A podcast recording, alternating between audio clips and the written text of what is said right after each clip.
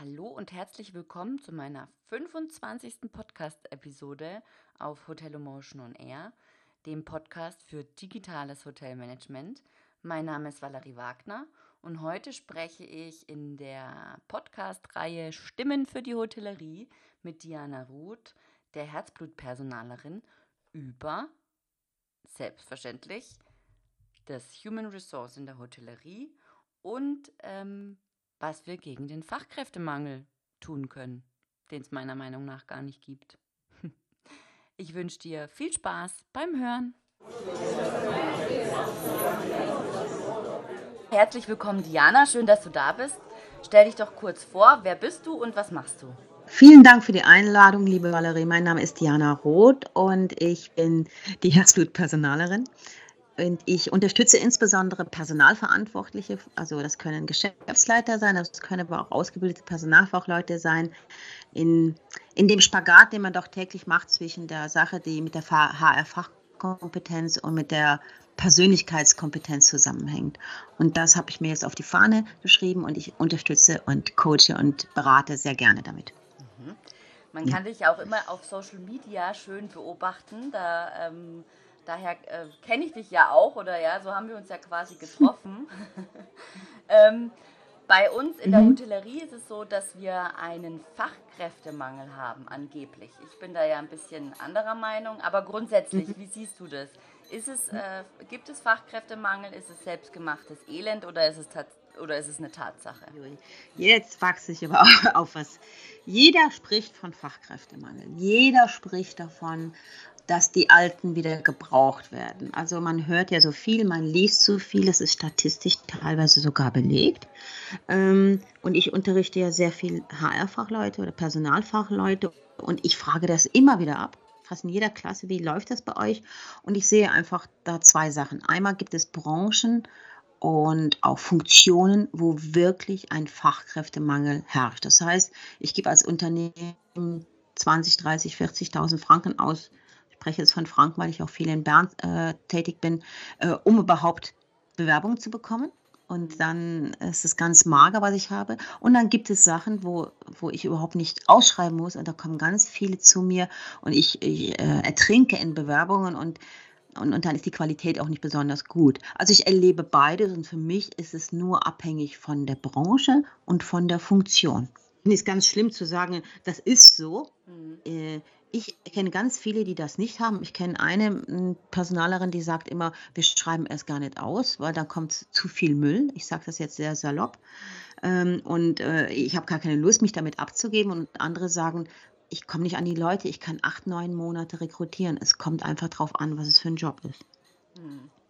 Also in der Hotellerie sehe ich, ja, wir hatten es ja auch im Vorgespräch gerade davon, mhm. ähm, sehe ich halt immer auch Stellenanzeigen, die die eierlegende Wollmilchsau suchen. Ja, also da, da mhm. siehst du, äh, das musste können, das musste können, das musste können, das musste können. Da kann man davon ausgehen, dass die eigentlich drei Positionen besetzen soll, diese eine. Ja, und auf der mhm. Gegenseite mhm. steht aber, stehen aber keine äh, kein Angebot, also kein, keine Anreize zu sagen, hey, okay, der Job ist eine Herausforderung, aber das, was ich dafür bekomme, ist auch eine tolle Sache. Sondern meistens wird einfach nur hingeschrieben, mhm. also ja, Copy-Paste sozusagen, das musst du machen, da kannst du dich melden, wir freuen uns auf deine Bewerbung, fertig. Dann ist es, in meinen Augen, ist dann dieser Fachkräftemangel noch nicht intensiv genug oder der Schmerz ist noch nicht groß genug, weil man muss ja man bemüht sich ja gar nicht, eine ordentliche Stellenanzeige zu schreiben. Sag mal, du bist selbst schuld, wenn du sowas raussetzt. Wenn du so ein 0815-Inserat rausmachst und einfach, wie du sagst, einfach kopieren. Das haben wir letztes Jahr schon gemacht, das machen wir dieses Jahr schon. Einfach noch ein anderes Naming rein, fertig. Da musst du dich nicht wundern, wenn nichts Ordentliches kommt. Das ist, das ist mir klar. Also, äh, jetzt nochmal dazu sagen, den Stelleninseraten, das sind, ja immer Wunschvorstellungen. Wir Personaler wissen, dass die Person, die wir da beschreiben, gar nicht gibt. Ich vergleiche das ja immer mit der Partnerschaftssuche. Wenn du so Partnerschaftsinserate siehst, äh, ist ja unglaublich, wie die Leute sich da beschreiben, aber treff dich mal mit ihnen. da ist auch sehr vieles anders. Und äh, jeder weiß, es ist getürkt, jeder weiß, äh, die Person gibt es nicht, aber man versucht, da sehr nah ranzukommen. Und wenn ich natürlich nur schreibe, wie schön du sein musst, aber nicht sage, was ich dir alles dafür gebe, dann muss ich mich nicht wundern, wenn kein Rücklauf kommt oder ein schlechter Rücklauf kommt. Wie können denn ähm, Hoteliers insbesondere jetzt so einem Fachkräftemangel entgegenwirken? Hast du da Tipps? Also ich habe selbst ähm, zwei Kunden, die in, in, in der Branche sind. Das ganz kleiner äh, Gasthof mit 40 Mitarbeitern im Badnerland und dann äh, eine, eine etwas größere Firma, die hat fast 800 Mitarbeiter.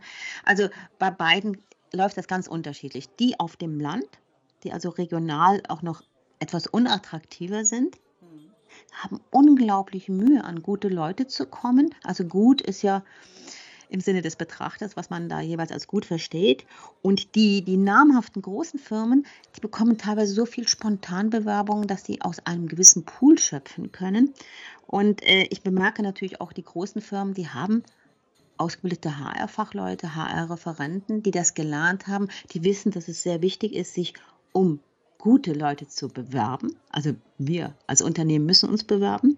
Und die Kleinen, da ist das noch so, oh, die Ehefrau macht das mit und die macht das so, wie denkt. Und das ist vielleicht auch beherzt und familiär, aber teilweise nicht der richtige Weg. Also das, was du ansprichst, eben, dass es ausgebildete HR-Fachleute sind und so weiter, das ist ja tatsächlich auch ähm, in der Hotellerie, auch in großen Häusern, nicht unbedingt immer gegeben. Ich habe da ein Beispiel aus meiner eigenen Erfahrung. Ähm, da wird der FP-Supervisor zum HR-Referent. Also ich war Abteilungsleiterin, die hat erstmal hier, der habe ich erstmal gesagt, wie sie arbeitet, ja, oder was sie tut und plötzlich ist sie HR-Referentin. Und ähm, also mhm. es war, oder HR-Referent. Und ähm, mhm. da, da, ich weiß nicht, was man sich dabei gedacht hat. ähm, ich konnte, ich konnte da, ich konnte das nicht ernst nehmen, diese Entscheidung. Das war mir, das war mhm. mir einfach, ja, das hat mir widerstrebt. Ne? Und äh, also, dass auch Quereinsteiger in so eine wichtige Position, weil ich halte halt HR tatsächlich für eine sehr wichtige Position, obwohl ich es noch nie erlebt habe in der Hotellerie, dass, dass es so einen hohen Stellenwert äh, besetzt hat. Gell? Also ich finde es. Autsch, ähm, ouch. Ja, tut mir leid. ich finde es wirklich äh, schwierig. Also ich finde, und ich, ich weiß auch nicht, warum Hoteliers nicht ähm, die Wichtigkeit von so einer Position erkennen? Also ähm, ich kann nur einen Spruch zu sagen, der mal äh, ein Personaler zu mir gesagt hat, Personal kann jeder. Das Super. ist ähnlich wie ein bisschen beim Marketing. Ja, ja das Social kann man Media. doch. Ne? Gesunder Menschen. Genau. Und, und dann sagt man, ach ja, die Frau hat sich da und da bewährt, jetzt geben wir ihr noch ein bisschen in Goodie, macht sie das noch. Aber in Wirklichkeit hat die Geschäftsleitung äh, oder wer auch immer das Zepter in der Hand. Und ich finde es immer sehr schön, wenn man in die Organigramme reinschaut. Also ich empfehle ja immer den Leuten als erstes ein Organigramm zu schauen und sagen, wo ist das HR angesiedelt? Hm? Mhm. Man sieht ja sehr oft, ah, ist sie irgendwo irgendeiner kleinen Abteilung noch untergeordnet oder hat sie wirklich den Stellenwert? Ähm, möglichst, ich finde es persönlich gut als Stabsstelle der Geschäftsleitung angesiedelt, wo man auch äh, in einer neutralen Position ist. Und ich würde sagen, H ist eine der wenigen Stellen, wo man alt werden darf, weil je älter man wird, desto mehr Lebenserfahrung bringt man auch mit und desto mehr mh, hm, Akzeptanz und feines Gespür kann man walten lassen. Das heißt nicht, dass es junge Leute nicht haben. Um Gottes Willen, ich habe sehr, sehr gute junge Personalkräfte kennengelernt, aber es macht viel aus, da auch mit einer gewissen Souveränität ranzugehen. Ich habe vorhin gesagt, dass eben die kleineren, das kleinere Hotel, das du betreust, dass das äh, so familiär mhm. auch ist und dass es auch familiär mhm. geführt ist und so weiter. Und das ist dann auch zum Beispiel sowas, was ganz oft in Stellenanzeigen steht, äh, familiäres Team. Das finde ich mhm. einen ganz gefährlichen oder nicht gefährlichen, ganz unpassenden Ausdruck in der Stellenanzeige. Weil ich suche ja keine Familie, mhm. sondern ich suche einen neuen Job. Also nee. wenn man es mal runterbricht, suche ich einen neuen Job. Ich brauche ich brauch kein familiäres mhm. Team. Was, was mhm. weißt du, das Wording finde ich auch mhm. manchmal schwierig. Es ist schwierig. Ich kann mich daran erinnern, dass ich mal äh, in einer in einer Klasse, also ich unterrichte ja auch viel, jemand hatte, der sagte, oh, wir haben ein total familiäres Team. Und ich sage, ja, wie läuft das bei euch ab? Und da sagt sie, wir, wir kochen immer alle mittags zusammen. Und ich, und, und wenn du keine Lust hast, Ja, da hat immer alle, haben immer alle Lust. Und, und, und ich habe einfach gedacht, für mich würde das bedrohlich klingen, weil ich gerne mich mittags mal ausklinke und nicht mitessen will. Und das hat nichts damit zu tun, dass ich die anderen nicht mag, sondern einfach für mich sein will. Und also für mich wäre das kein Werbeeffekt, genau wie bei dir. Wenn ich reinschreibe, ein familiäres Team wartet auf sie, dann mag das vielleicht der Tatsache entsprechen. Und damit will ich eigentlich schon sagen, ja, wenn du bei uns anfängst, dann musst du dich darauf einlassen, dass wir hier familiär miteinander umgehen. Mhm. Und dann kann natürlich auch schon Selektion betrieben werden, aber es ist nicht unbedingt für jedermann das Richtige. Richtig, ja. Also ich fühle mich davon nicht angesprochen, ganz ehrlich. Das ist auch, weil es halt auch einfach, weil natürlich, also gerade auch wenn du aus der Ausbildung kommst und dann sowas liest, gell, da bist du ja eh ein bisschen, hm, hm, je nachdem wie alt du bist, dann, dann, dann freust du dich, ah ja, da bin ich gut aufgehoben, ist ja wie Familie, gell? Und am Ende kommt was ganz anderes dabei raus, weil wir alle wissen, wie Familie sein kann. Dass es manchmal ziemlich mhm. schwierig, mhm. schwierig sein kann. Und äh, das, mhm. ist, das merkt man ja regelmäßig an Weihnachten oder Ostern. Und ähm, oh ja. genau. Und wenn sich halt nicht bestätigt, also wenn halt Stellenanzeige nicht der Realität entspricht, wenn es das, was da drin steht, nicht gibt, dann ist es, ja, dann kannst du nach der Probezeit oder während der Probezeit eigentlich gerade wieder gehen, als Angestellter.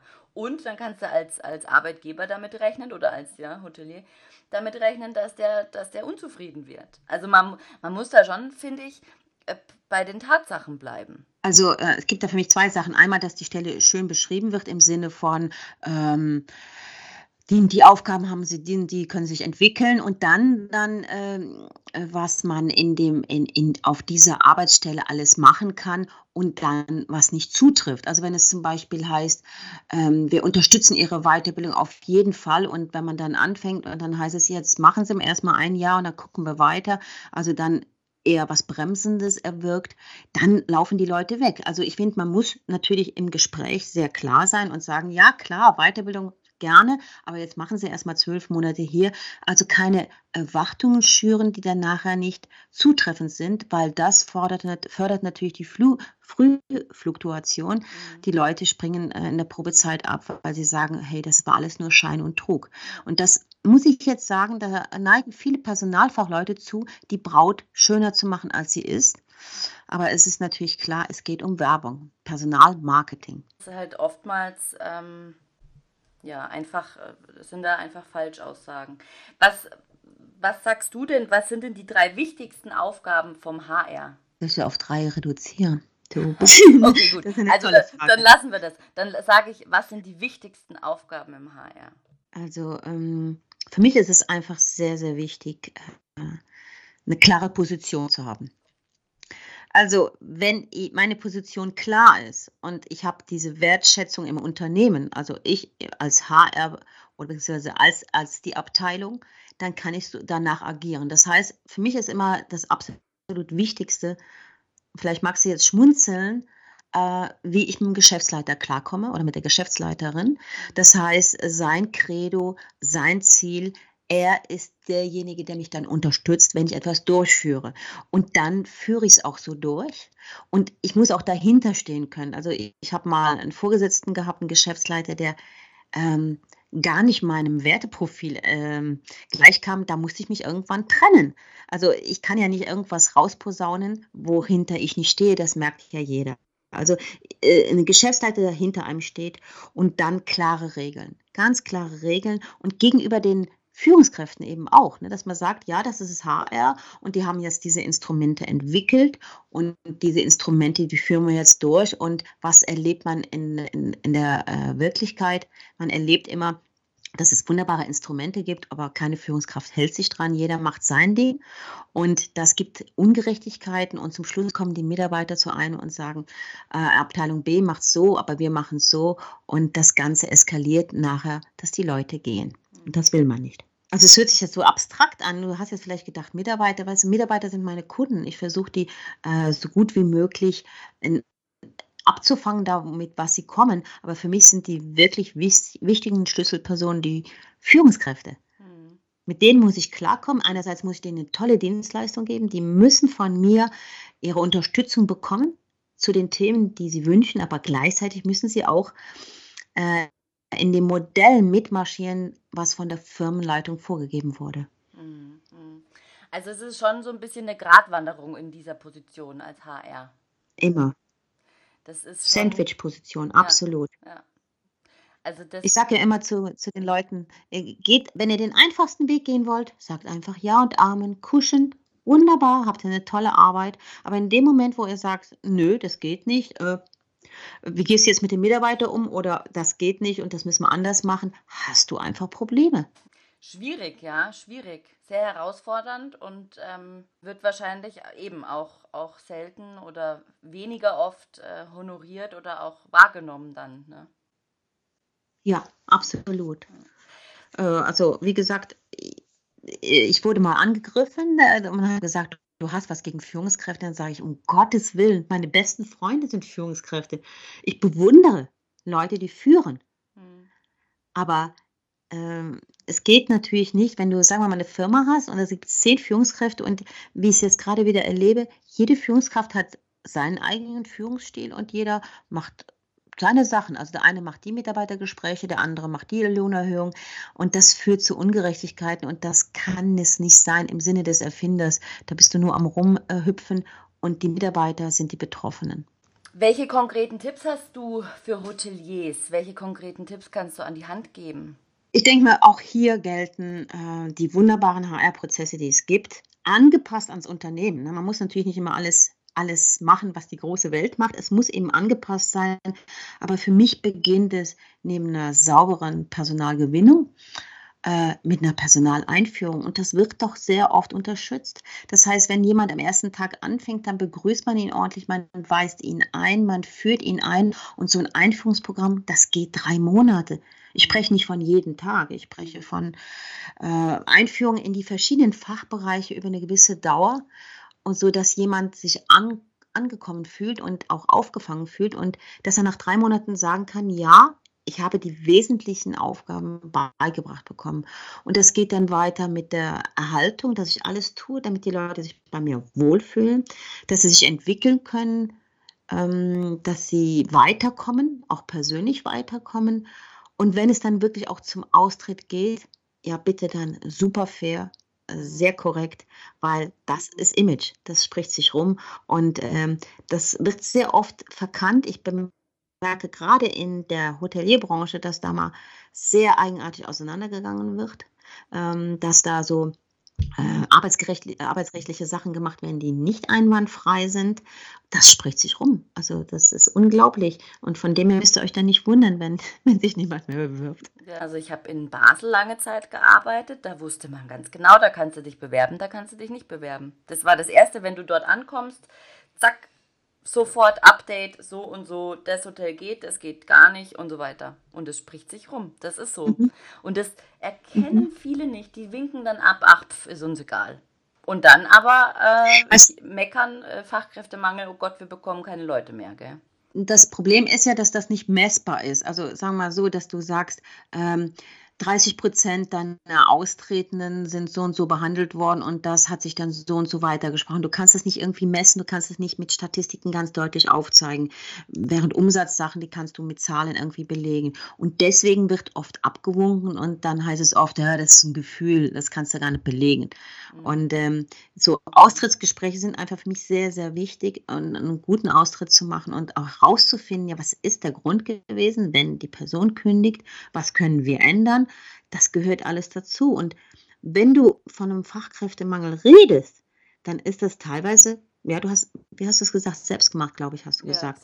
Hey, ja. gute Hotels, die haben teilweise nur Blindbewerbungen aus dem Pool, wo sie die Leute rausfischen. Ja. Stimmt, oder halt welche mit Prestige. Also da darf man nicht verwechseln. Gut für den Gast ist nicht gleich gut für den Mitarbeiter. Das ist. Äh, das, oh, ist, das muss man auch wirklich sagen, ja.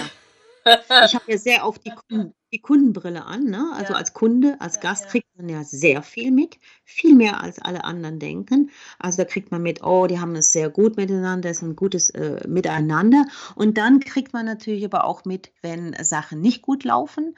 Ähm, wenn du als Gast zum Beispiel zum Masseur gehst und der Masseur erzählt dir alles, was äh, in der Firma nicht gut ist, äh, da gehst du auch raus und sagst, so eine Firma möchte ich nicht unterstützen. Ne? Also hier komme ich auch nicht mehr wieder. Das das ist alles, was ein Gast wahrnimmt. Das sind diese, auch die nonverbale Kommunikation wird sehr, äh, sehr stark gespürt. Ja, du hast äh, gerade gesagt, ähm, man könnte das nicht bewerten, die, die, das Image von einem Hotel. Aber es gibt ja diese Bewertungs- oder Arbeitgeberbewertungsplattform ähm, Kununu, auf denen man ja schon sehen kann, wie sich das so, ja, wie so der Stand der Dinge vom Image ist. Also es ist sichtbar. Ähm, haben die, die HR-Leute oder die Geschäftsführer das nicht auf dem Schirm oder wie siehst du das?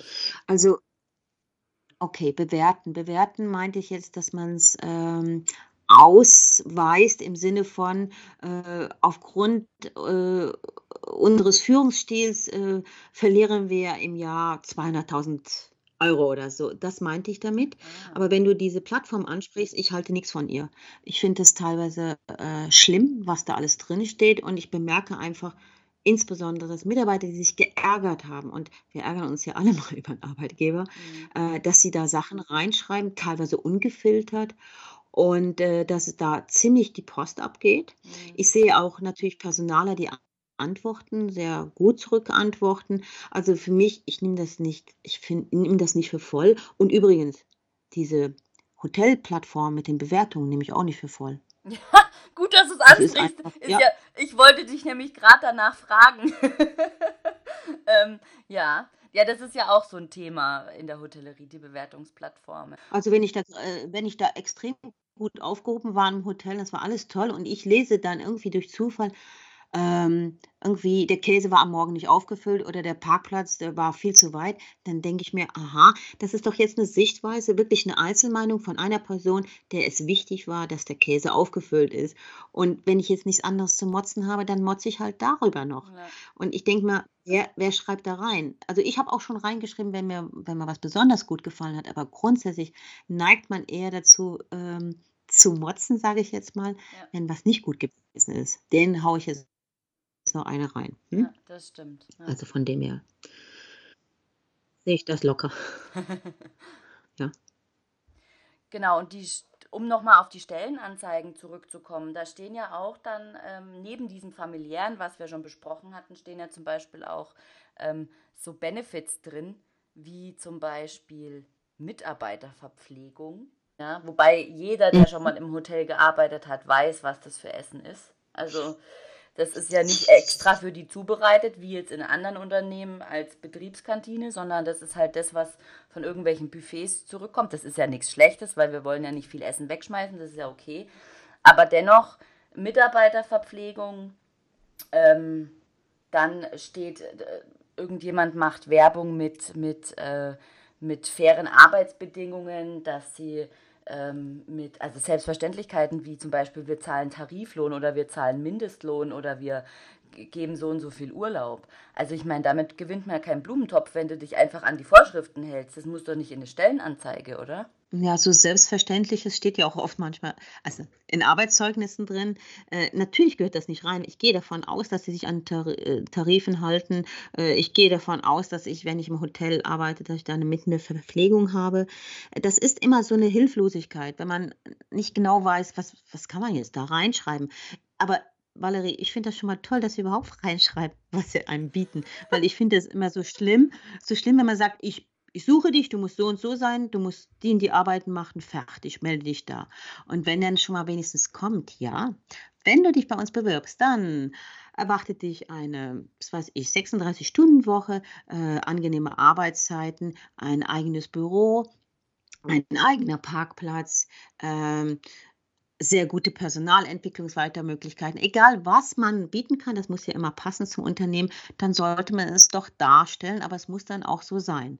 Mhm. Und, und wenn jetzt in deiner Branche ist das selbstverständlich, in, in, da wo ich her, herkomme aus der Welt, da ist äh, eine Cafeteria nicht unbedingt normal ne? oder man geht irgendwo auswärts essen mhm. und dann ist das wieder ein Pluspunkt. Aber bitte schreib nicht Sachen rein, die so, so jeder weiß. Da gebe ich dir absolut recht. Ja. Mhm.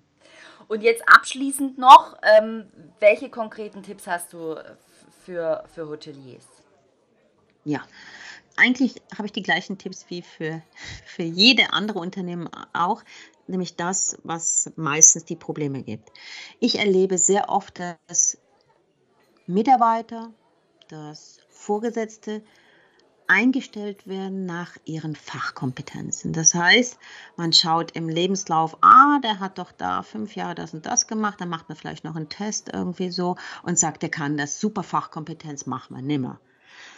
Und dann fängt die Person an und scheitert innerhalb kürzester Zeit an seiner Sozialkompetenz.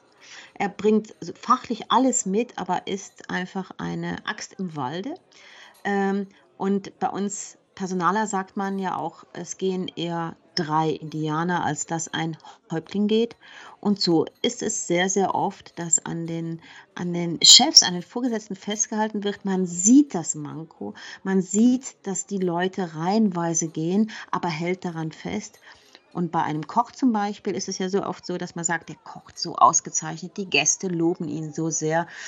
Ja, dann gucke ich einfach drüber hinweg, dass er die, die Mitarbeiter in der Küche zum Wein bringt, oder?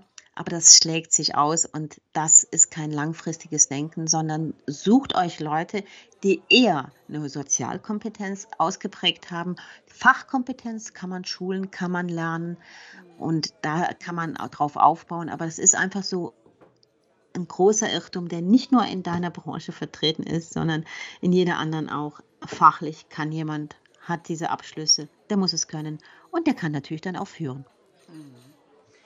Ja, schön. Diana, vielen Dank für das tolle Gespräch. Ähm, und ja, ich, ich freue mich, es war super.